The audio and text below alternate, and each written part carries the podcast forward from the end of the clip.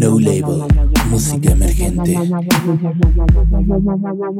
No Label Podcast. No, no, no, Label.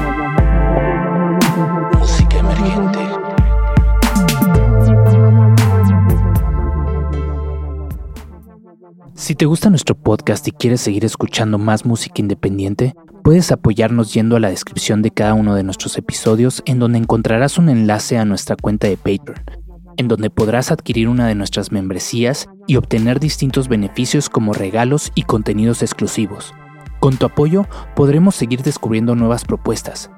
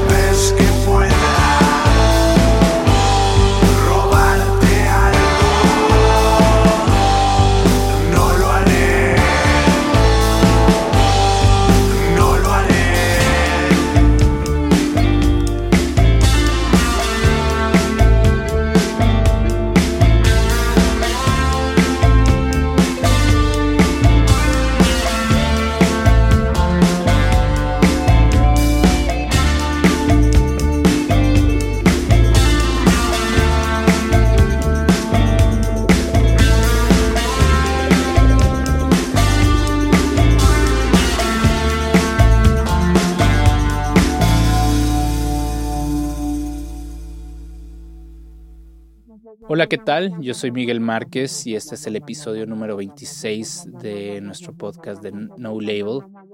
El día de hoy nos encontramos con una banda de Argentina que se llama Motor Mental y está integrado por Santiago García en la batería, Gus Batter en el bajo, Martín Peliti en la guitarra y coros y Gastón Lander en la voz y guitarra. El día de hoy nos acompaña Gastón Blander, ya que se encuentran en confinamiento por la pandemia. Bienvenido Gastón, ¿cómo estás? Hola, ¿cómo estás? ¿Todo bien? Bien, bien. Eh, Ahora, hoy, esta vez vienes como eh, abanderado de eh, motor mental. Exacto. cuéntanos, uh, lo que escuchamos fue Las calles, este sencillo que acaban de lanzar. Cuéntanos un poco de, este tema. Eh, bueno, este, Las calles es el tercer lanzamiento de Motor Mental en este 2020 pandémico. Y es una canción que, que busca un poco tomar tintes de, del pop y lo que sería la, canción más de rock and roll, si se quiere, y, empezar a ver un poco estas fusiones ¿no? de la música que como que no, necesariamente tenga que tener tanta correlación, digamos, eh, la estrofa con el estribillo, como que podemos adoptar eh, diferentes ambientes en la canción y que puedan convivir eh, uno tras del otro, así que fue una, es una canción que, mixa más que, más que otras, así que creo que el desafío fue poder sonar en las estrofas un poco más pop, con guitarra acústica, como con más espacio, digamos, dentro de la canción, y activar los estribillos desde un lado de guitarras un poco más distorsionadas y, con un poquito de otra, de otra intención, digamos. Muy bien, eh, este, bueno, me, eh, contabas justamente que esta, estos singles eh, que están presentando o sencillos que están presentando en este 2020 precisamente lo hicieron por eh, pues todo lo que ha desatado y las nuevas formas de hacer música, ¿no? En, este contexto. Cuéntanos un poco cómo, cómo, cómo empezaron a trabajar este 2020. Eh, bueno, sí, es un, año muy particular para, para, por lo menos para Motor Mental, ya que es una banda que está muy, este, muy acostumbrada a trabajar, digamos, como dentro de la sala de ensayo, ¿no? Como que no solamente probamos acordes, sino probamos sensaciones, comodidades, eh, ya las caras, ¿no? Como que transmiten algo y este 2020 nos proponía hacerlo a la distancia. Y, parece algo sencillo, pero no lo es para nada, porque hay que, hay que volver a encontrar esa comodidad y el feedback que, realmente te, deje algo claro.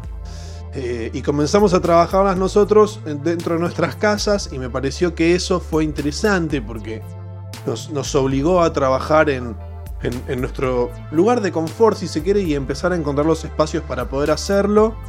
Eh, así que empezamos a grabar unas ideas que, que tenía yo acá en casa y las empezamos a distribuir con la banda para ver cómo funcionaba.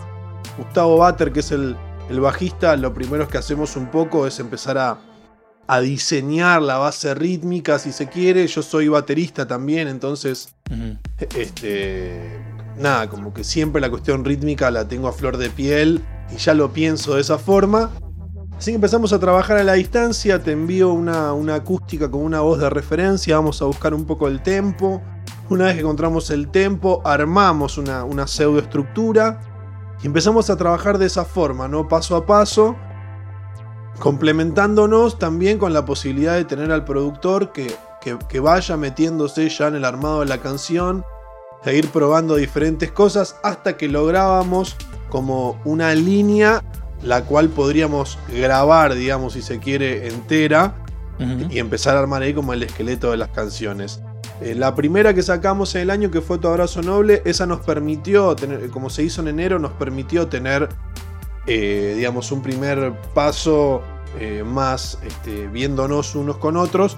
Pero ya la postproducción del tema ya fue en cuarentena, incluso la mezcla, entonces como que ya ahí empezamos a aceptar de que de que la distancia iba a imponer sus ciertas reglas y que había que aceptarlo. Este, así que empezaron a salir las canciones en ese formato, ida y vuelta, este, más digital si se quiere, y también empezando a, aprovechar los MIDIs, aprovechar las programaciones, que era algo que para un cuarteto de, rock, blues, folk, si se quiere, eh, no es tan necesario pero intentamos amoldarnos un poquito ya que la, digamos como teníamos la oportunidad de poder ir metiéndolo de una forma entre comillas natural. Así que nos, nos, sirvió eso. Pero básicamente fue el armado a la distancia y encontramos como nuestra comodidad y nuestra nueva forma de laburar.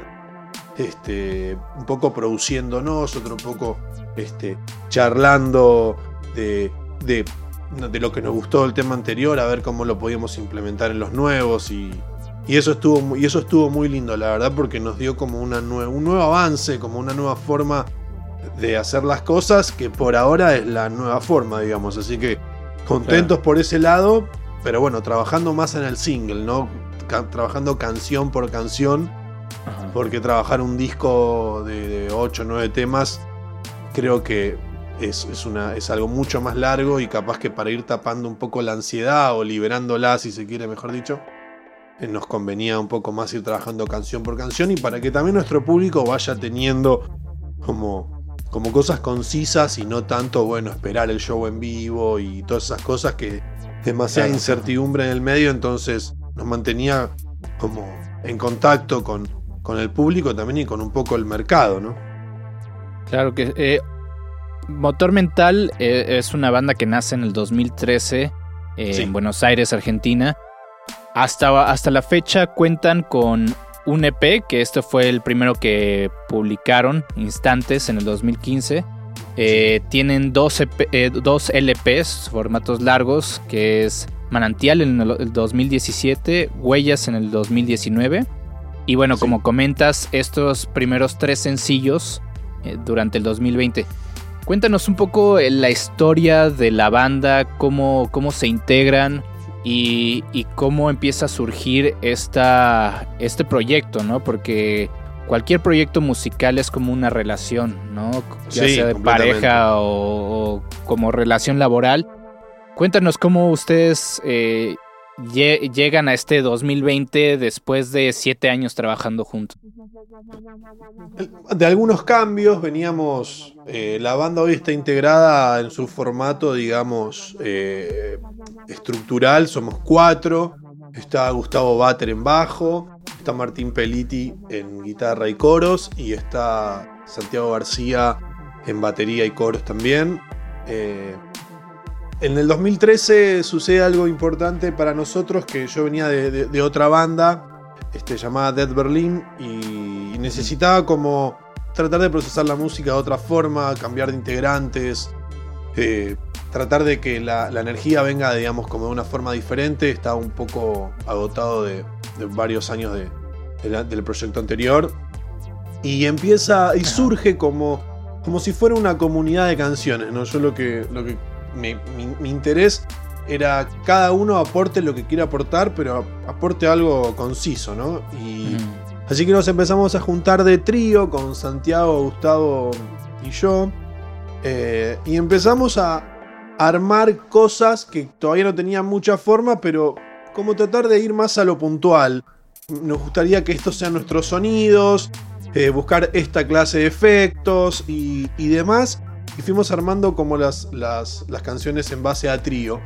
Después Maxi Leivas, un gran amigo nuestro, empieza a tocar la guitarra con nosotros y, empezamos a formar una banda que tenía una cuestión más clásica, una primera guitarra, eh, una segunda guitarra, como un, formato más clásico. Así grabamos lo que fue Instantes, que es, que es un EP que redondea como los dos primeros años de la banda. Nos parecía que hacer un disco largo este, no, sentíamos que teníamos las canciones que realmente hagan que, se sustente todo ese trabajo. Entonces empezamos por tres y apareció una cuarta y esa fue nuestro primer disco Instantes, un, inicio de psicodelia con, canciones que, dos que eran nuevas y otras dos que ya venían como de, de, hace un tiempo. Eh, el, el, primer disco largo que hacemos, que es Manantiana del 2017, ya es una propuesta con toda la banda eh, con toda la banda, digamos, comprometida a hacer un género en particular. Y también salimos de nuestro estudio, fuimos a, otros estudios a, grabarlo, como que fue independizarse un poco de lo, de lo hazlo por tú mismo, digamos. Eh, y, vamos un poco más a soltarnos y a tratar de que otras personas empiecen a, darnos también eh, sus, su, punto de vista y sus observaciones. Completamos esos ocho temas y terminamos Manantial. En 2019, después de dos años y con la sumamos a Martín Peliti y deja el lugar eh, Maxi. Y la banda se pone con un tinte menos clásico, quizás como guitarras más poperas. Eh, Martín tiene como una tocada más pop. Entonces empezaron a surgir otras canciones, como con. Como desde otros lugares, y como me pareció que realmente fue interesante como para armar un disco. Eh, pero complementamos con algunas otras canciones en las cuales sí tocó Maxi. Y después de eso pasamos a lo que iba a ser lo nuevo, que iba a ser este 2020 donde encarábamos otro EP. Y, ahí ya decididamente empezamos a trabajar con Iván Louse, que es un gran amigo y aparte es un productor eh, bastante reconocido en el under, digamos. y, y nos empezó a dar como nos llevó hacia otros lugares, como empezar a salir de nuestras cosas, de nuestra zona de confort, si se quiere, empezar a, no sé, a, cambiar tonalidades, como e, empezar a agregar otros colores y empezar a buscar como realmente unas nuevas raíces, ¿no? aprovechar como en el cambio de, de guitarrista, tratar de apoyarnos en eso y tratar de empezar a liberar un poco. Así que ahí nos, nos encontró con un 2020 disfrutando, digamos, de, empezar a hacer nuevas canciones, pero en el medio, cuando recibimos la noticia de la pandemia, como que automáticamente dijimos, bueno, ¿cómo, cómo funciona una banda sin poder tocar en vivo? ¿Cómo funciona una banda sin poder ensayar? Eh, y ahí estuvo buenísimo porque nos interpeló a cada uno a decir, bueno, ¿cómo queremos que este proyecto eh, siga su curso, digamos? y decidimos que lo que más nos interesaba era hacer canciones. Quizás hacer streaming y todas esas cosas nos demandan muchas horas de ensayo, de volver a armar un show, de tener esas cosas. Que nos parecía que todo eso era como un poco difícil en este momento. Llevar a la gente que, nos, que trabajaba siempre con nosotros. Un lugar que nos quede cómodo y que pueda estar abierto. Entonces dijimos, bueno, vamos a, a grabar. Y vamos a grabar en nuestras casas. O sea, a grabar la mejor calidad que podamos, pero sabiendo de que, bueno, no es lo mismo grabar con muy buenos micrófonos y unos buenos pre en un estudio real, que otra cosa es en tu home con una plaquita, un 57, como ir, digamos, como tratar de pulir la canción lo máximo que se pueda, cosa de que la cuestión sonora no la afecte tanto, ¿no? Porque sabemos que a veces un gran micrófono en vez de, o sea, puede potenciar mucho tu voz y a la vez también puede exponerte demasiado, entonces fue como como bueno, grabar en el lugar donde uno, donde uno estaba en este momento y donde sentíamos nuestras casas, que bueno, ¿no? O sea, ruidos, lugares que suenan mejor, otros que suenan peor. Eh, mm. no sé, algunos trabajaban en su casa, otros no, entonces como que todo estaba muy, muy atado a eso.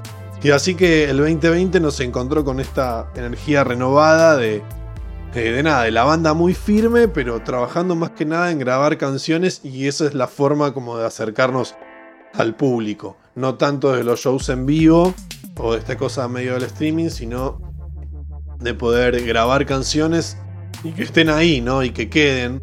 Y, y también nos, nos servía para, para, renovar nuestro show en el momento donde se pueda, donde se pueda, digamos, tocar en vivo. Teníamos planificado una gira por un montón de provincias en Argentina y obviamente eso está cancelado. Pero también va a estar buenísimo cuando podamos volver a tocar porque estos singles nuevos nos, tienen la posibilidad de renovar el show. Y, cuando renovás canciones es como que realmente pasa algo muy interesante que, que, es como que estás ofreciendo verdaderamente algo nuevo. Más allá de que uno siempre toca la canción un poco diferente, como que algo en estos momentos así tan nuevos como que generaba como mucha intriga, pero a la vez muchas ganas de, de, tocar y, poder hacer algo nuevo. Y, por ejemplo, en, en, en esta dinámica que obviamente de cómo funciona una banda y cómo interactúa dentro de una sala de ensayos, eh, cambia mucho, ¿no? dentro de este contexto. Me imagino que ustedes ya tenían un proceso, una metodología para ir trabajando sus, sus canciones, sus temas. ¿Cómo cambia y cómo se van definiendo los roles ahora en esta nueva normalidad o esta nueva forma de, de vivir? Sí, la verdad que es, muy loco porque si bien uno en, la pandemia tiene mucho tiempo para, mucho tiempo entre comillas, yo tengo una nena de tres años, una hija de tres años, entonces es como que el tiempo eh, toma otro, otro, otro color, pero sucede mucho que muchos colegas se traban en ese sentido porque están todo el tiempo pensando en crear algo y cuando te obsesionas en crear algo, empezás a poner la vara demasiado alta y empieza a ser como una presión que, en realidad eh, o sea, las canciones tienen que ser más como algo que fluye y, y, va al exterior desde el interior y no, no algo tan impuesto, ¿no? Y, y nosotros lo que nos empezó a pasar es decir, bueno, eh, ¿cómo hacemos? Y nuestra forma era ir a la sala, llevar una guitarra acústica, una voz y tocarle, si es que tiene letra o no, pero tocarle a los chicos la idea. Y, ahí empezar a producir, ¿no? Como si fuéramos cuatro entes que reciben una melodía, una cuestión media rítmica, de bueno, a ver qué es esto. Bueno, a mí me parece que esta es la estrofa, este podría ser el estribillo, me, falta una parte C, me falta una intro. Entonces empezamos a trabajarlo así. Y tratamos que en la forma digital sea igual, o sea, yo ofrecía, grababa una referencia con una guitarra acústica y una melodía de voz, a veces con letra, a veces sin letra, y automáticamente ahí trataba de mandar dos o tres a ver cuál gustaba más. Y la que gustaba más a nivel grupal era la que empezábamos a trabajar. Una vez que seleccionábamos esa melodía, que, o, esa canción, si se quiere, si tenía un poco más de estructura, ahí empezaba la, digamos, la etapa del armado. Vamos a ver qué pasa con la rítmica, perdón, qué pasa con la las melodías, digo, me queda cómoda, la bajo de tonalidad, la subo, cómo la vemos, bueno, a ver, busquemos tempo. Y esa era, digamos, como la etapa 1. La etapa 2 es vamos a montar una batería sobre o una máquina de ritmo sobre la guitarra acústica para ver hacia dónde va. Y una vez que teníamos esa pseudo línea rítmica, ponemos el bajo y ahí lo buscamos, más melódico, menos melódico, como más rítmico, como ir buscando esa, esa cuestión. Y después montamos todo lo demás, o sea, todos los arreglos a partir de los espacios que vayan quedando y cómo querramos que las partes se diferencien entre sí. Entonces ahí teníamos como un paso a paso de tres pasos, si se quiere, para armar una primera estructura. Y ahí se la presentábamos al productor. El productor capaz que nos decía, bueno, la cortamos un poco, me, parece que le falta algo acá. Este es un espacio para un riff principal, un arreglo principal.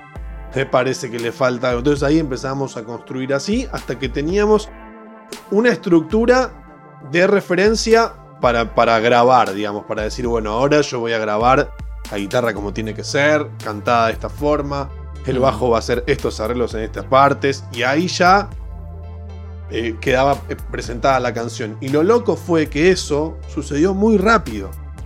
O sea, nosotros pensamos que esto iba a tardar meses hasta que yo pueda sentir lo que a vos te pasaba, y la verdad que a través de Zoom y WhatsApp y che, acá fíjate esto, no sé qué, qué sé yo, y todo empezó a ser muy rápido. Entonces, al tener la primera canción dijimos, wow, ahora sí, podemos hacer esto y puede estar buenísimo igual, sin estar tan obsesionados en que el sonido o lo podremos hacer si no están los pre o, todas esas cosas que a veces uno piensa que definen, que realmente tienen que ver. Pero lo más importante es la canción, o sea, si la canción te representa y te motiva y te mueve, quizás todo lo otro es, es un poco anecdótico, ¿no? O sea, no voy a decir que las cosas de clase tienen su clase, pero hay algo que tiene que estar presente, que es que la canción salga del interior y realmente te mueva algo, si no es como... Puede ser muy linda, pero si, si, no realmente no te representa, no está bien carnal, es como que queda en el camino, ¿no? Y, eso es lo que empezó a pasar, como que me gusta esta canción, la quiero escuchar, la quiero explotar, ¿qué podemos hacer? Como, como poco celo ante, uy, esto me gusta, no lo toquemos, no me gusta, toqueteémoslo. O sea, como que realmente todos tenían como las ganas de cambio acá, cambio ya, buscar la mejor de las formas y creo que eso fue perderle un poco el miedo al aislamiento, ¿no? A poder trabajar a distancia. Pensamos que iba a ser un fracaso y, fue todo lo contrario. Fue como súper didáctico, dinámico. Aprendimos un montón y, y, también a sentir de otra forma. Así que en ese caso realmente fue, es muy lindo poder descubrir nuevas formas de trabajar y es muy lindo cuando uno no, no apuesta nada por algo y, se le devuelve un montón de cosas divinas de, la fluidez del trabajo, como si uno pudiera tener una nueva forma para, para este nuevo presente. Claro, y creo que también algo bueno dentro de todo lo malo de esta pandemia es que eh, tuvimos que mejorar nuestra forma de comunicarnos, ¿no? sí, totalmente. pues de ser medios como las videollamadas o WhatsApp, pues medios eh, que sí nos comunicábamos y todo, pero ya eh, se convirtió en nuestro medio de comunicación eh, para, para todo prácticamente. Entonces eh, tuvimos que cambiar la forma de, comunicarnos, ¿no? Y creo que ese es, ese punto, ¿no? Donde tuvimos que aprender a mejorar nuestra comunicación y a y también a, a, tratar de, de, quitar todos los ruidos, ¿no? Todos los ruidos que nos estorban y tratar de escuchar mejor, este, no sé, creo que sí ha cambiado mucho la forma de comunicarnos durante estos 6, 7 meses que llevamos completamente cerrados, ¿no? y seguirá cambiando para mí. Tenemos que seguir adaptándonos a la, al principio, al inicio de la frustración de, de, añorar cómo era antes. Claro. Eh, y, venimos también a un mundo en donde sabemos poco qué va a pasar mañana o, o, se vive como con una, con una situación donde el futuro es muy incierto. Entonces como que siento que nos hace colocarnos bien en el presente. Como realmente no podemos hacer o no podemos idearnos mucho un futuro eh, me parece que como que nos pone vivo en el presente y también como que nos activa a salir de la zona de confort, ¿no? Como a decir, bueno, tengo que aprender algo, o sea, esto es un mundo nuevo y yo tengo que renovarme justamente y tengo que transformarme en lo que en lo que necesito para poder establecer nuevos vínculos. Eh, claro. Y con la música eh, es tremendo porque la cuestión cultural, la gran mayoría de los artistas no, no son personas que puedan sustentarse mucho tiempo sin su trabajo. Eh, en, diferencia con los artistas del mainstream que pueden estar sin tocar de acá hasta el día que se mueran. O sea, sus regalías van a seguir generando dinero y podrán hacer miles de cosas. Pero para, para, para la real motivación de, la música en el under, por lo menos en Argentina, era todas esas bandas que vos podías saber en un barcito, sentarte a tomar algo y poder descubrir lo que se está dando. Entonces quizás nos estamos perdiendo de todo eso y ahora todas las estaciones a través de grabar y dejar eso que ya no podés ver, digamos, al azar en un, lugar. Me parece que eh, mucha de la música argentina, yo me gusta mucho el, lo que es el rock, el pop, el folk, y también me estoy acostumbrando a las nuevas músicas, como puede ser el trap o el hip hop o, cosas que ahora están más fuertes, que son músicas que no necesitan tanto de muchas personas o sea, es como que también yo aprendo mucho a decir, bueno, somos dos y podemos resolverlo. Más allá de que no necesitamos tocar un instrumento a la perfección, o sea, podemos empezar a, buscar a lo ultra digital y me parece que esas cosas están están súper interesantes también, ¿no? Como decir, bueno, si, si el mundo está yendo por este lado, nos tenemos que ayornar de alguna forma, de alguna forma tenemos que encontrar la posibilidad de poder nosotros conectar y aprender de eso, ¿no? Porque perdón, muchas veces pasa de que lo que tiene mucho éxito como que nos aleja o nos asusta. Y sin embargo es un poco poder, no digo fusionar la música en sí, pero como que el sentir es el mismo, uno está cautivando atención, claro. que hay una música, hay un sonido que en este momento cautiva más que otros. Y en, las crisis son oportunidades, entonces también es ser permeable a lo que sucede en otros lados y, activarlo para, para nosotros mismos. No sé, como que en, mi caso particular es algo extraño porque tengo 34 y si bien soy joven, a la vez es como que mi generación está como no tan cerca de la que mueve hoy en día y, ya me empieza a costar acostumbrarme a ciertas cosas. Entonces como que la pandemia me, me hizo pensar de que no te dejes estar, como no hay ninguna fórmula, hace muchos años que tocas no quiere decir nada. Como que todos los días hay que, hay que empezar a, implementar cosas nuevas y como ponerse en la actividad transformadora de, de hacer algo nuevo y permitir que nuevas formas ingresen a tu librito. Claro. Y puedas hacerlo diferente. Porque si no, siento que es muy agotador y, como que uno no se renueva y, y, empieza a andar siempre por lo mismo, ¿no? Y empieza a ver como un fastidio de de, la autorrepetición, ¿no? De decir, che, esto ya lo hice antes, o me, suena muy parecido a algo que ya hice. Y entonces ahora con el tema del single, estoy escuchando música muy variada. Eh, e intentando también poner a prueba mi, oído y mi sensación musical en pos de la música que se escucha más ahora, que puede ser el reggaetón, puede ser el trap, pueden ser eh, cosas nuevas, pero yo lo que busco ahí es la vibra de lo que está pasando, ni siquiera el mensaje, ¿no? Porque como yo estoy soy, soy estoy mucho más cerca de las canciones con una bajada línea política o, poética, si se quiere, y, no tanto de, confesión en el micrófono y, de, cosas que no tengan mucho que ver en sí, sino vivencia, digamos. y, me parece algo súper auténtico también de otros géneros que uno no, no, importe decir cosas lindas, solo importa lo que me está pasando en este momento y lo digo y no tiene peso. Como que siento que las nuevas generaciones le sacan el peso a la palabra. Como es algo más de, de un entretenimiento, si se quiere, y, no algo tan denso que quizás para mi generación era como una cuestión más rebelde, ¿no? O sea, la música tenía como otro carácter. Sí, eh, como más discursivo, ¿no? Sí, como era imponerse contra las cosas, con lo que estaba mal, contra el mundo que oprime.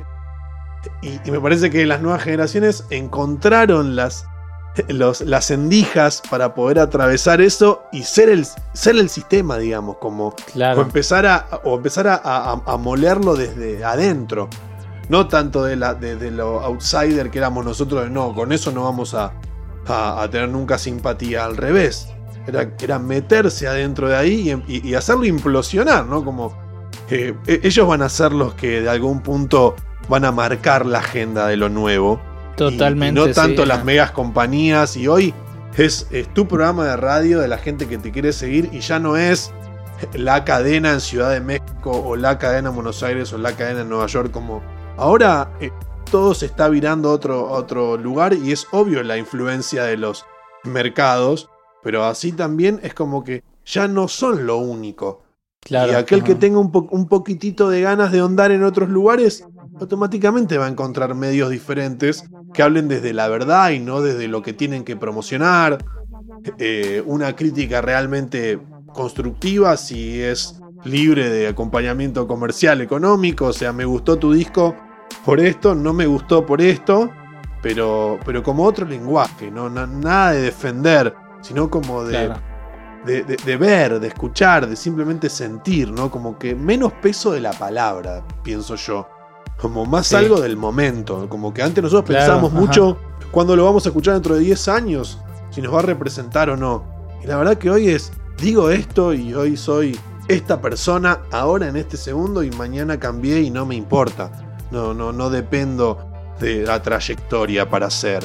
Y eso es muy interesante y la verdad que es lo que más quiero aplicar de las nuevas generaciones, es eso, es el momento.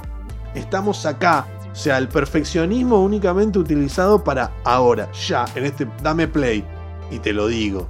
Y si dentro de 10 años soy otra cosa, y bueno, soy otra cosa. Es como la, obsolescencia programada, ¿no? Pero aplicada a, todo, ¿no? Y, justo lo que decías, el aquí y el ahora es lo que, lo que mueve a las nuevas, a la nueva generación, ¿no? Sí, totalmente. Y lo vemos en la música, y lo vemos, como dices, en los discursos, ¿no? Es, es como esta Em, y creo que el, TikTok, eh, las historias es eso, ¿no? O sea, te digo lo que pienso ahorita y ya probablemente mañana sea otra cosa, ¿no? Pero, pero es vivir en el presente constante y, ya no, ya no, si, si, no lo viste, pues ya, ya pasó y, tampoco no pasa nada, ¿no?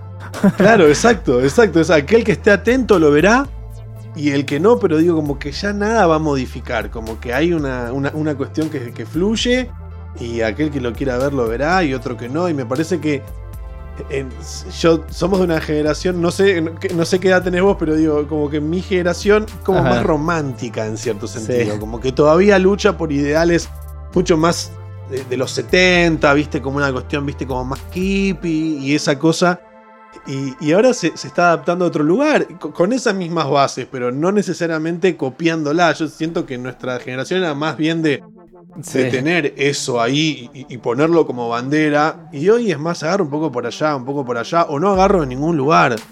O, es tanta la fusión de cosas que ya uno es algo nuevo por el simple hecho de, mezclar tantas cosas diferentes. Y... Claro, se pierden incluso los géneros, ¿no? sí, estas etiquetas es como por ejemplo, me ha tocado aquí mismo en el programa algunos proyectos que pues ya no les pregunto qué género eres o ¿no? Por, cómo te defines tú, porque ya a veces hasta definir cómo estás encasillando en algo que igual y ni siquiera el propio artista se define a sí mismo como tal, ¿no? Sí, sí, sí, sí, sí, sí. Y, está buenísimo también cuando te llega esa pregunta. Porque también eh, eh, eh, el, género es algo que, que termina siendo un límite. Claro, totalmente. Porque tengo, porque de alguna forma uno tiene que estar de forma amistosa con el género, porque quiere pertenecer a un lugar.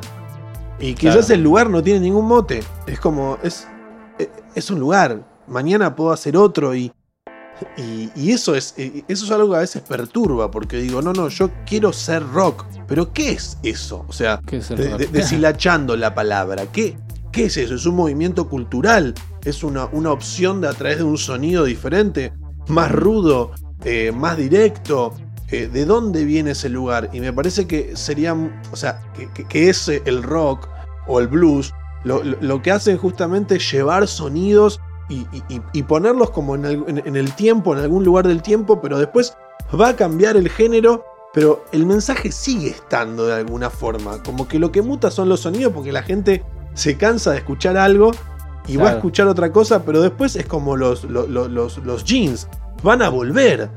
Porque en algún momento la gente se va a cansar de que sean ajustados y volverá a ser un poco más ancho y ahí volverán otros, pero digo como que no sé, como que siento que está bien, los Beatles, Rolling Stones y todas esas bandas que seguirán escuchándose por los siglos de los siglos, pero quizás son sonidos que hoy en día no son tan entretenidos para las nuevas generaciones, porque vienen desde otro lugar, súper orgánicos, naturales, eh, todo completamente en vivo, muy poco de overdub, como que ahí el que cantaba, cantaba bárbaro, el autotune era una ofensa, no existía, y hoy, hoy es un efecto que yo utilizo ya no me importa sea fino o no mi voz, es un color que tiene que estar, porque se mimetiza con algo y tiene que ver, y antes lo que daba vergüenza, hoy es, hoy te lo pongo al tope, como que se escuche, eh, viste, como una cuestión muy ya evidente de que está. Cínica, ¿no? Así de, Claro, como que antes era, era metámoslo, pero que no se note, porque si se note nos deschaba mal.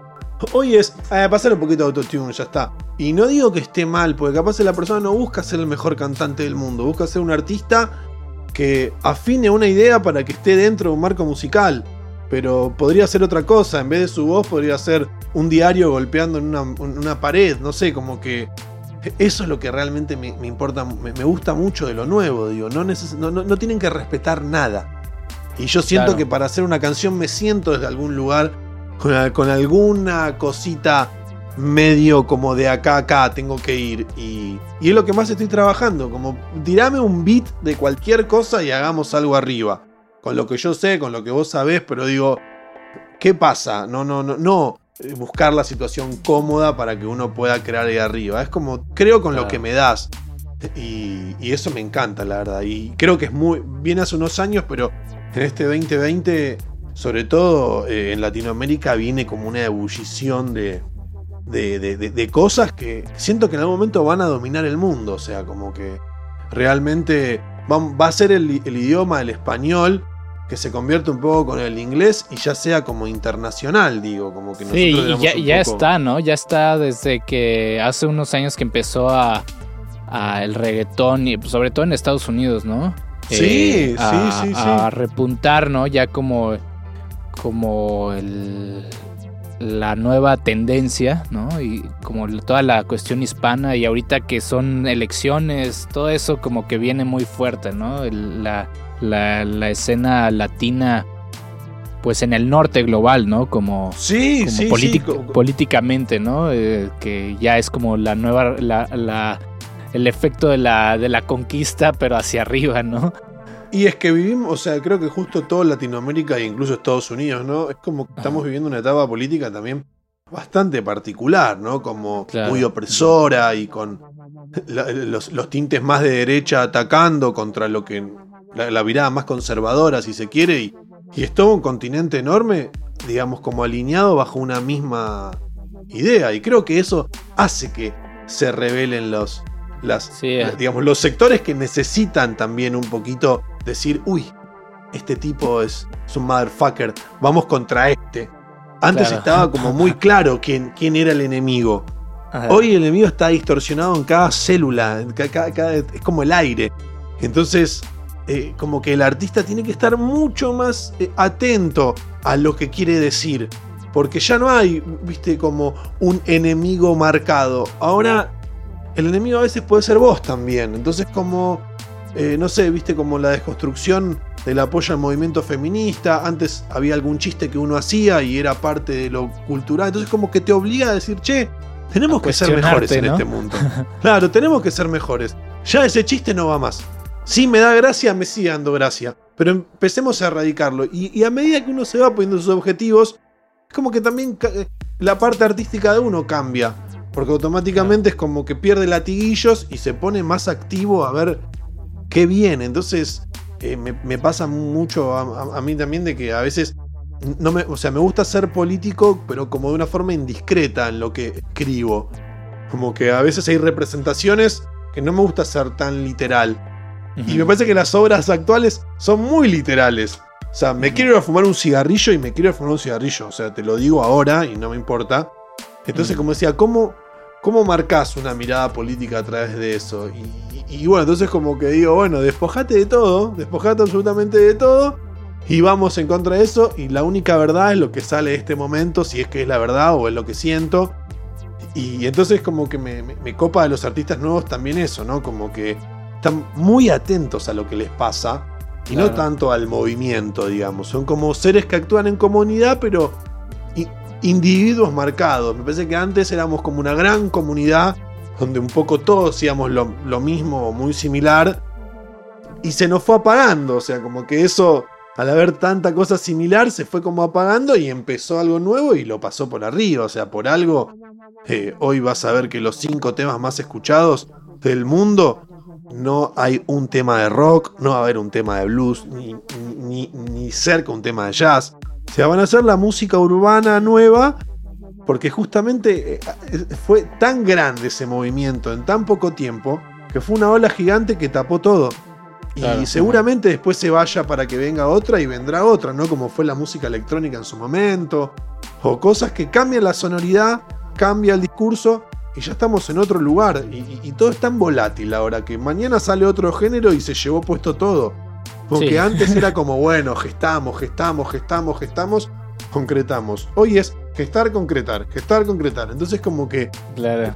Eh, eh, el esfuerzo hay que dejarlo ir porque, no sé, yo soy más de la escuela en donde uno tenía que trabajar mucho en cada cosita, trabajar mucho y hoy es, sirve, te lo doy, no sirve, lo tiro, a otra cosa, como que el, valor afectivo con las obras de arte, que uno piensa que son obras de artes, están en otro lado. Sí, seguimos, somos muy materialistas todavía, ¿no? O sea, nuestra generación. Yo, yo tengo 33, entonces somos prácticamente. Estamos ahí, claro. Y sí. nos cuesta mucho soltar, ¿no? Incluso eh, cuando llevas trabajando algo y, dices, lo tengo que terminar, ¿no? Es que llevo dos años trabajando en un proyecto y lo tengo que hacer porque si no, pues no, ¿qué va a pasar con todo ese tiempo, no? Entonces, sí, sí, es como, mm, ya ahorita es como, el, va cambiando todo y eso que estabas componiendo hace un año ya no, ya no tiene conexión con el presente. Totalmente. ya es, Totalmente. y cada vez más, y cada vez es más rápido. Antes lo que capaz durante un año lo estabas dando y lo tenías ahí, hoy capaz que es una semana. Y si no lo hiciste en esa semana, se pudre. Es como. No sé, por momentos no hay que ser tan consciente de eso, pero al mismo tiempo hay que tomarlo de la visión positiva y decir, bueno, si es así, que sea así. Como que pasaba que antes un, profesor de, mezcla que tuve me dijo, las mezclas se abandonan, nunca se terminan. Uno dice, bueno, hasta acá llegué. Puede ser más linda, siempre puede ser más linda. Puede ser más fea, siempre puede ser más fea. Pero hasta acá llegué. Esto cumplió un ciclo. No puedo seguir abriendo y modificando el delay de la voz, porque ya no estoy haciendo nada más que, entorpecer la obra. La obra ya llegó a un lugar, ya gusta, cerralo, masterizalo, sacalo, basta. Porque si no es algo eterno y en el afán del perfeccionismo de querer hacerlo más lindo, empezás a cagar y cada vez haces algo que ya corregiste otra cosa y modificaste algo que empastó otra cosa y uno cada vez que da una mezcla está volviendo a mezclar las cosas porque medio de B que moviste acá, un paneo a la izquierda, bajaste el delay, moviste la mezcla.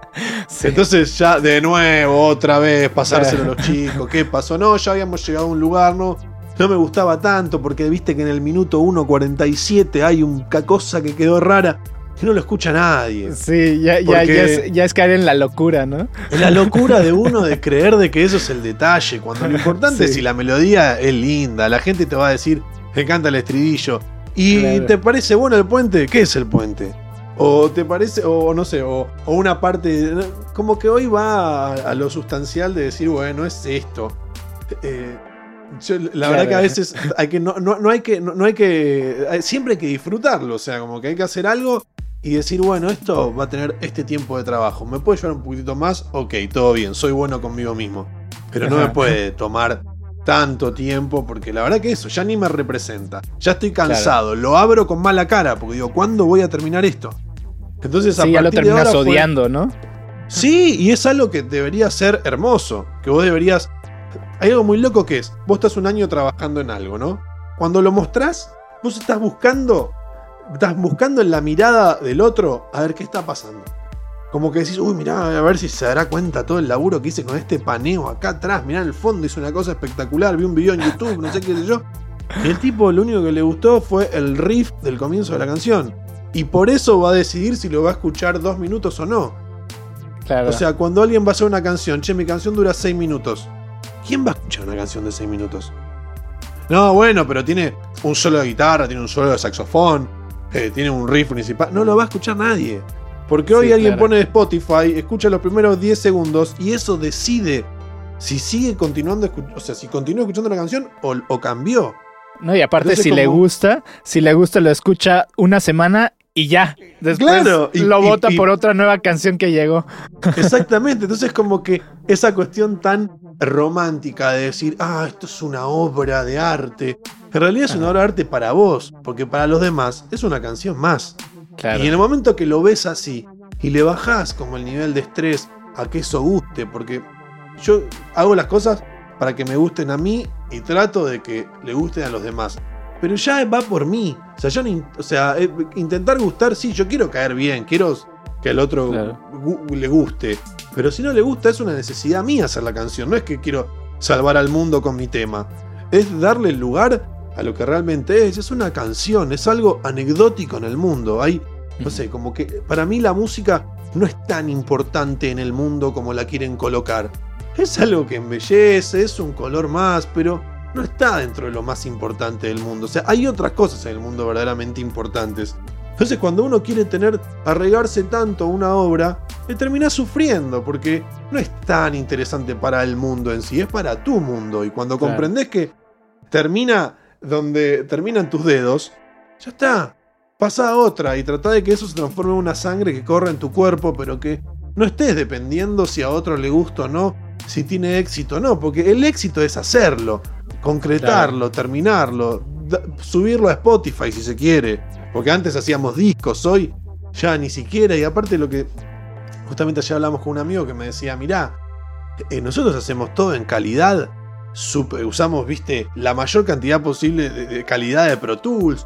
Hacemos toda una cosa increíble y después la gente lo escucha en Spotify con un compresor de, digital que va a hacer que ya ni siquiera suene lo que vos haces. Es como una manifestación de eso. Pero digo, si querés este, y escuchar la canción real, comprásela al tipo como era antes. O sea, da Bandcamp, no sé.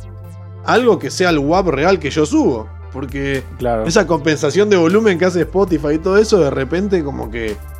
Sí, incluso tienes que masterizar para esa calidad porque si no, tu masterización no sirve. No sirve. claro, no sirve. Entonces lo que digo es, eh, esto nos hace de que quizás antes sí había que ir a B-Road a grabar un disco. Hoy, comprate la peor placa del mundo, la peor computadora del mundo, un micrófono de los peores y ya estás en marcha. Porque digo, antes eran las herramientas, ahora es uno.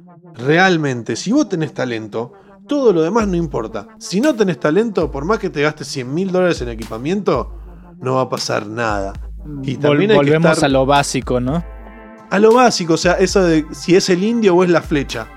La verdad que siempre va a ser el indio. Siempre va a ser la persona el que ejecuta algo, el que utiliza la herramienta de la mejor forma. Si no, tendrían que haber 7 mil billones de hits todos los días, porque ¿cuánta gente hay haciendo una canción todos los días en el mundo?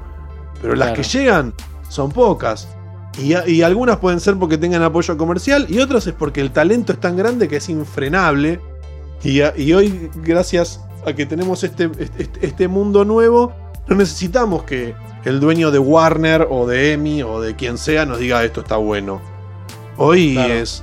Hoy es el mundo el que decide, lo escucha, sí, la masividad, sí, el algoritmo que, que, es súper rígido y que, y que lo controla. Está perfecto, pero la potencia del talento en alguna forma encuentra la endija y se mete ahí y listo. Y el sistema lo tiene que avalar, porque si no se queda fuera del negocio. Entonces ahí es donde pienso, digo, me copa esto, ¿no? Como que, que cambie el rol. Yo lo tenía como muy diferente en mi cabeza y ahora me interpelo de esa forma, como estate atento y miralo como lo están haciendo los pibes ahora. Porque así va a ser. O sea, sería muy difícil ir en contra del avance del mundo. Es como que yo quiero que sea como era hace 15 años y estoy perdido ahí. me puede gustar, puedo escuchar música de hace 50 años, lo que no quiere decir es que hoy sea así y funcione. Lo que pasa es que después entramos en la discusión de si querés hacer algo que guste o si querés hacer algo que te represente. Y ahí tenemos todo otro programa para hacer acerca de qué es lo que, de, que uno puede hacer con eso. Pero vamos a escuchar, perdón que te interrumpa. Vamos a escuchar eh, puras fantasías Genial.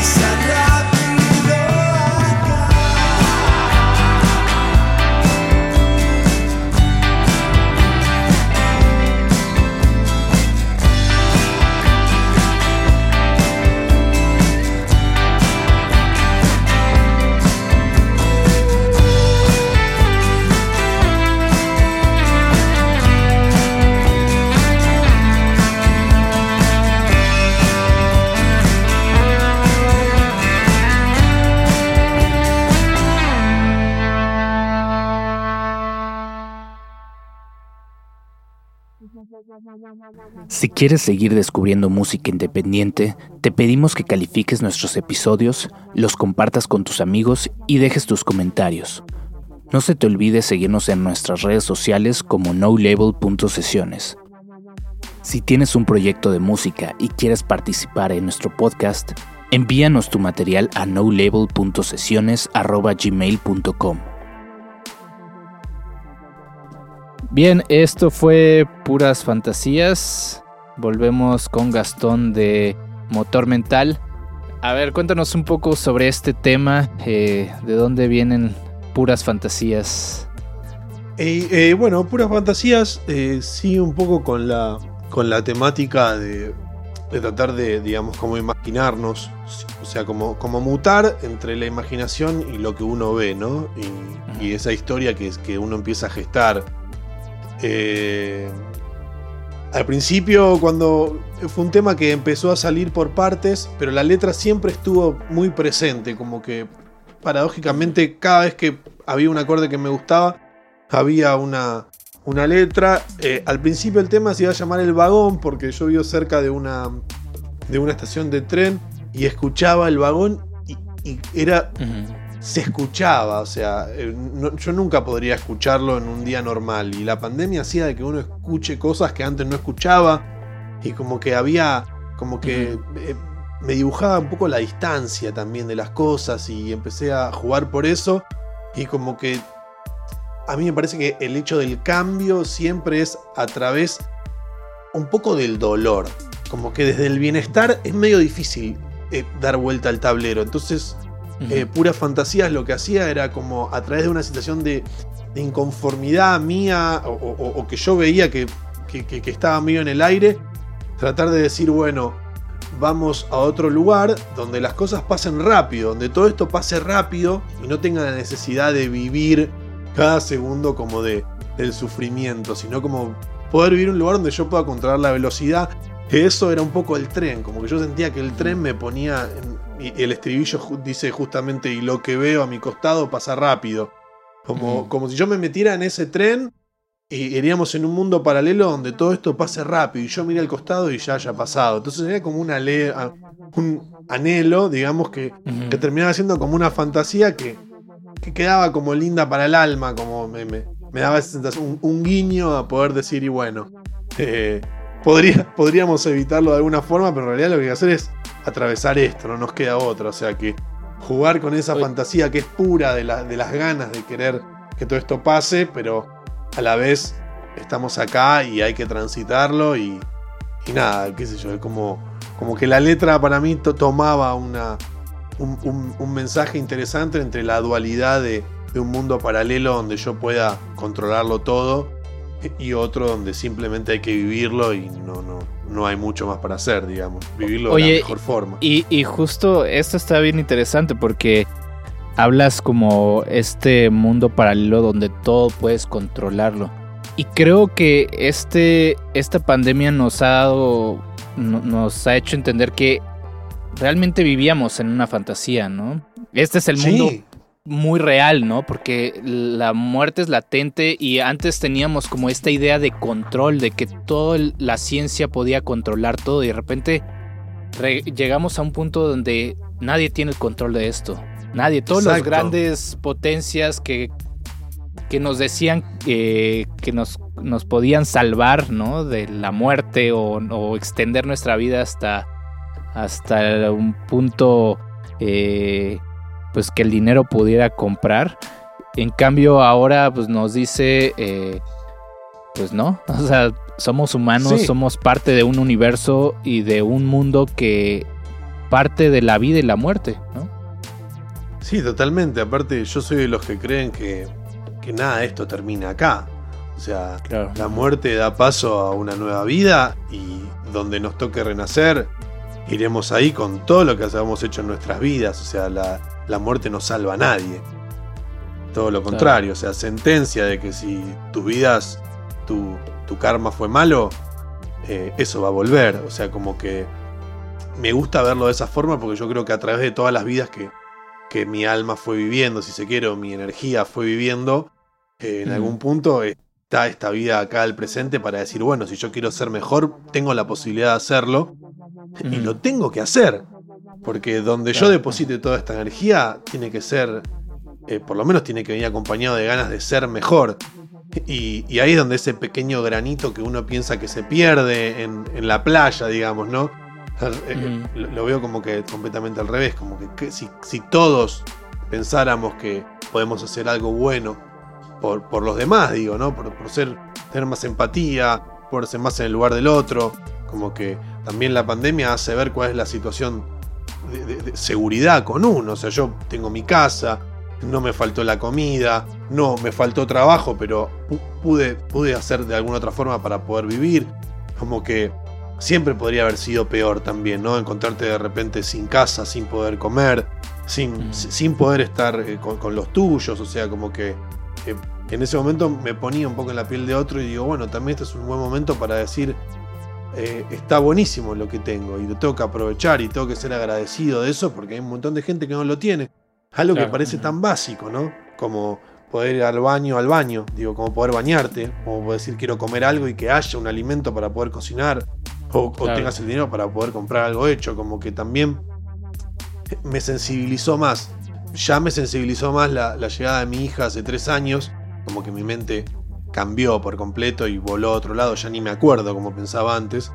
Entonces ahora es como que realmente siento que te obliga, no sé si la palabra es obligar, pero siento que te pone pendiente de, de, sensibilizarte con el mundo, digo, en estas cuestiones donde todos estamos afectados por nuestra falta de libertad, si se quiere, eh, tenemos que intentar ser mejores de alguna forma para lo que venga, porque digo, yo ahora cuando pienso en el futuro pienso en el mundo que vivirá mi hija cuando tenga 30 años, y realmente no sé cómo va a ser, no, no sé qué tanto yo le puedo enseñar, sino más que nada aprender de lo que ella trae y tratar de compartir alguna experiencia, pero digo como que, no sé, como que antes yo pensaba que no, yo tengo que enseñarle al otro cómo es. Y hoy la verdad lo que, lo que sé es que tengo que tener paciencia para entenderme, para bancarme, para, para poder transmitirle alguna experiencia a alguien que lo necesite, puede ser mi hija, puede ser un amigo, pero como salir del tema de, del ser el centro, ¿no? Y, y convertirse más en, en, alguien que quiere llevarse bien con, en todas las esferas de, de la sociedad o del mundo. No tanto, viste, ser uno el, motivador o, el líder, sino tratar de hermanarse y decir, bueno, acá va a ser más de un todo que de uno. Pero así todo tenés como la, la, llevar un poco eso que. De, tratar de ser un poquito mejor. O sea, es, es, imposible no levantarte todos los días y decir, bueno, ya lo aprendí todo. O sea, como para mí, como perder la vida es perder las ganas de, de, aprender algo nuevo, de estar vigente, de ser mejor. Como que ese creo que tendría que ser la. O busco que sea la motivación de mi vida hoy. Antes quizás era otra cosa, pero digo como que trato de, estar atento a eso. Muy bien. Cambiando un poco de tema, cuéntanos un poco de la de las influencias. ¿Cuáles eh, creo que obviamente se nota el, la, toda la, el sonido argentino, ¿no? En la, música, ¿no? Cuéntanos un poco de cuáles son las influencias principales eh, dentro de la música, dentro de, digamos, todos los inputs que tiene la banda y que generan su sonido. Y lo que más nos sentimos reflejados por el audio, digamos, vintage, de los sonidos de los 60, fines de los 60, 70, como ese formato canción, digamos, que, que se lo puede maquillar con psicodelia, digamos, o sea, como quizás colocar algún sonido que, que, haga, digamos, volar a otra dimensión, pero que no deje de ser un formato canción, digamos, con una intro, una estrofa marcada, una parte B, un estribillo, como como que sea de esa lectura, digamos, como un formato más canción. Las bandas que siempre nos representaron son los Beatles, son los Rolling Stones, eh, es Led Zeppelin, son los Doors, eh, y, todas eh, las grandes bandas de esa época. Y también toda la música argentina muy, muy interesante, lo que sea Charlie García, Luis Alberto Spinetta, Manal. Esas, esas, bandas que vivieron el momento en ese momento, ¿no? Y que quizás eh, había muchísimo talento, pero la cuestión sonora no acompañaba tanto. Entonces, grandes bandas con discos que suenan mal, o sea, o suenan feos, pero, pero a la vez como que el talento es muy grande y, y se interpreta. Digo, en comparación quizás con discos de los Beatles que siguen súper vigentes a nivel de sonido y vos decís, wow, esto está grabado hace 60 años y, y todavía uno sigue tomándolo de escuela, ¿no? Entonces como que creo que el sonido de los 60, 70 fue muy importante. Y después también bandas como Tame Impala, como Pond, eh, como Beck, si se quiere, personas que agarraron esas sonoridades y las trajeron al mundo actual.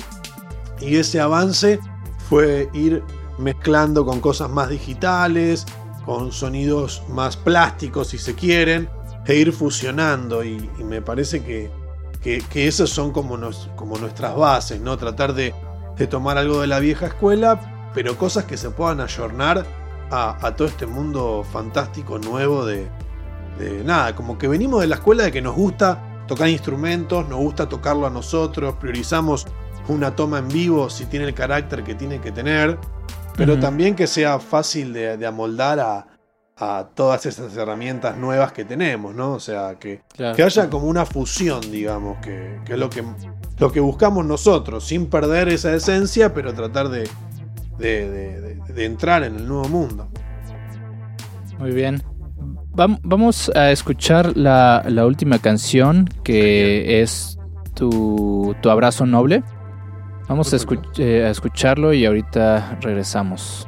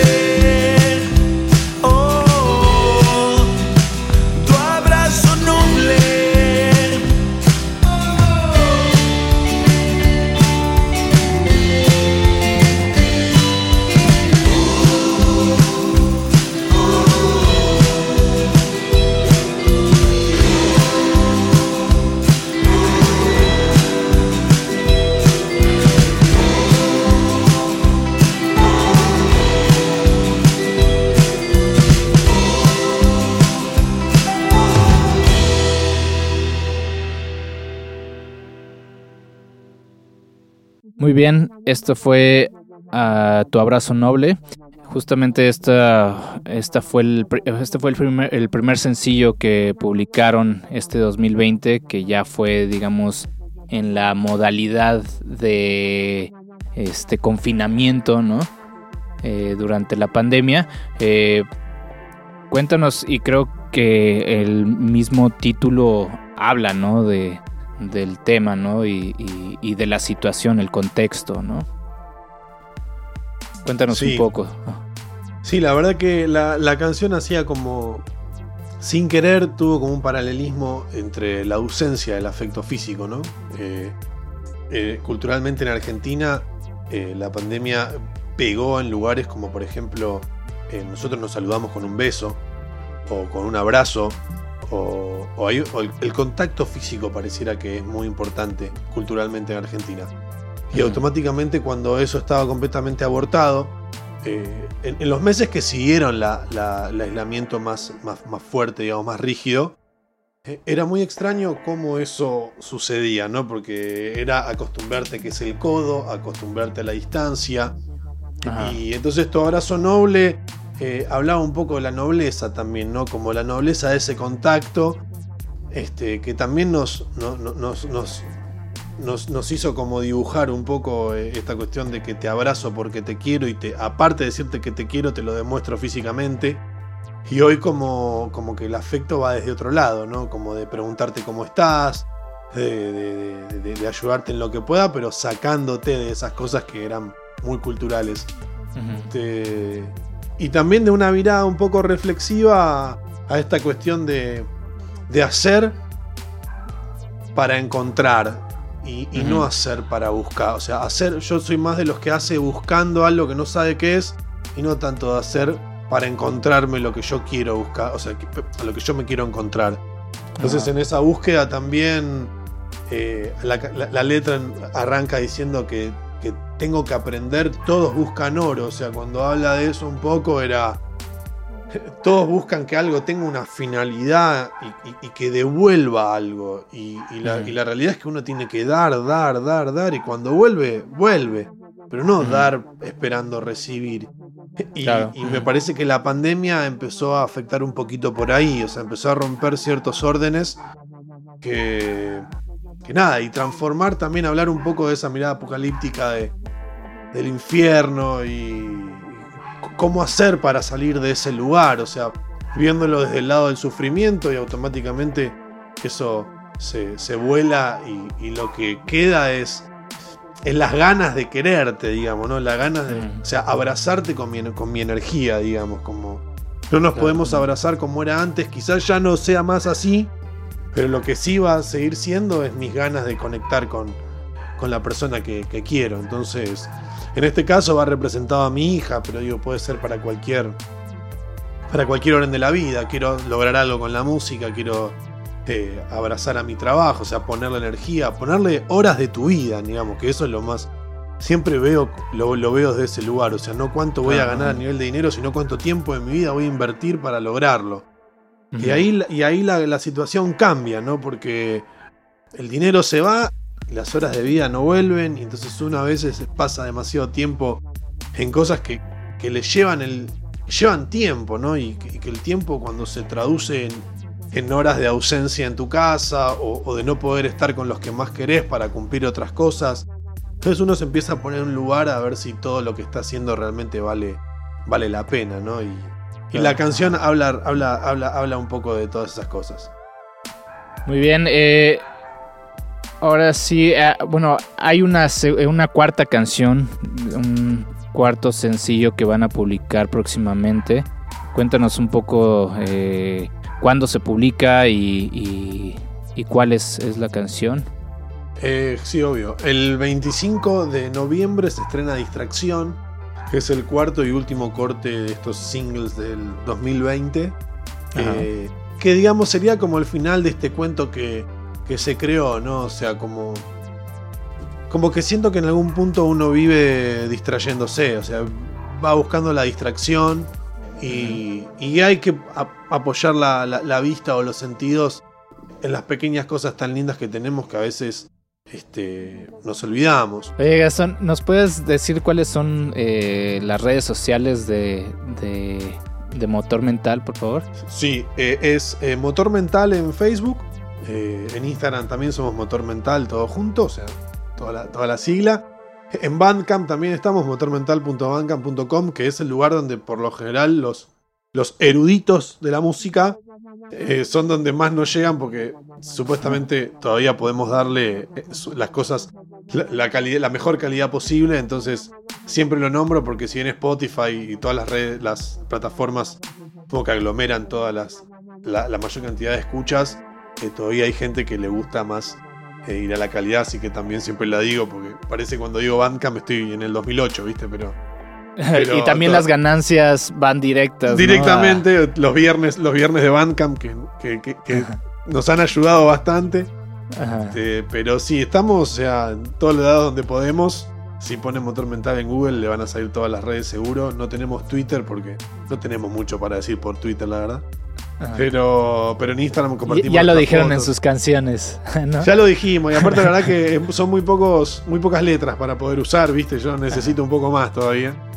Pero, pero tratamos de, estar en donde, en todos los lugares donde podemos. La verdad que tenemos, trabajamos con la gente de One RPM, que son los que distribuyen nuestras músicas y demás, y los que nos ayudan un poco para que eso se termine realizando. Así que eh, nada, agradecidos con la gente que nos ayuda y esperando a los nuevos colaboradores y agradeciéndote a vos este espacio genial. Es un sueño algún día poder tocar en México y estoy seguro que lo vamos a lograr en, algún momento. Este, Así que nos tenemos una visita que debemos a Ciudad Juárez. Ya te aviso para poder llegar con alguna, con alguna cerveza y poder este, conocernos obviamente en persona, pero agradecerte la tremenda oportunidad de poder, eh, de poder conocernos y poder charlar y, de forma tan linda. Muchas gracias a ustedes y, a ti por, por este, tomar esta entrevista. Y bueno, pues estamos al pendiente de todo lo que vayan saliendo. El 25 de noviembre es, sale Distracción. 25 de noviembre sale Distracción. Para que estén pendientes. Y bueno, eh, un, un, abrazo hasta Buenos Aires. Eh, eh, y, nos, lo seguimos escuchando. Por supuesto, y también queremos, seguramente muchos, muchas personas de Argentina que, te escuchan, este, obviamente que hay nuestra, nuestra, ofrenda es un pase gratis para todo el año de shows que tengamos en cualquier parte del mundo.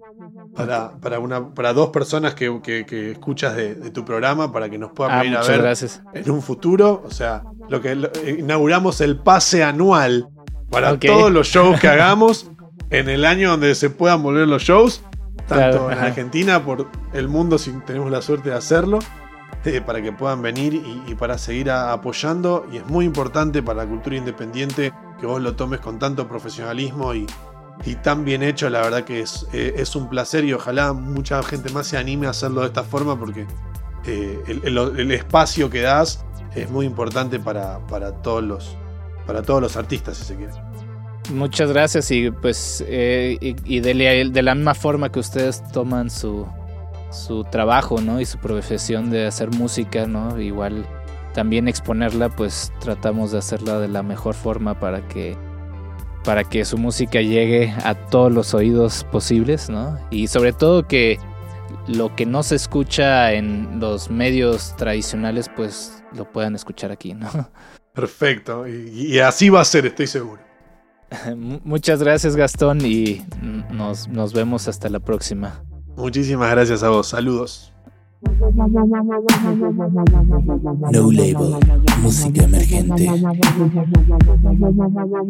No Label Podcast. No, no, no, Label. Música emergente.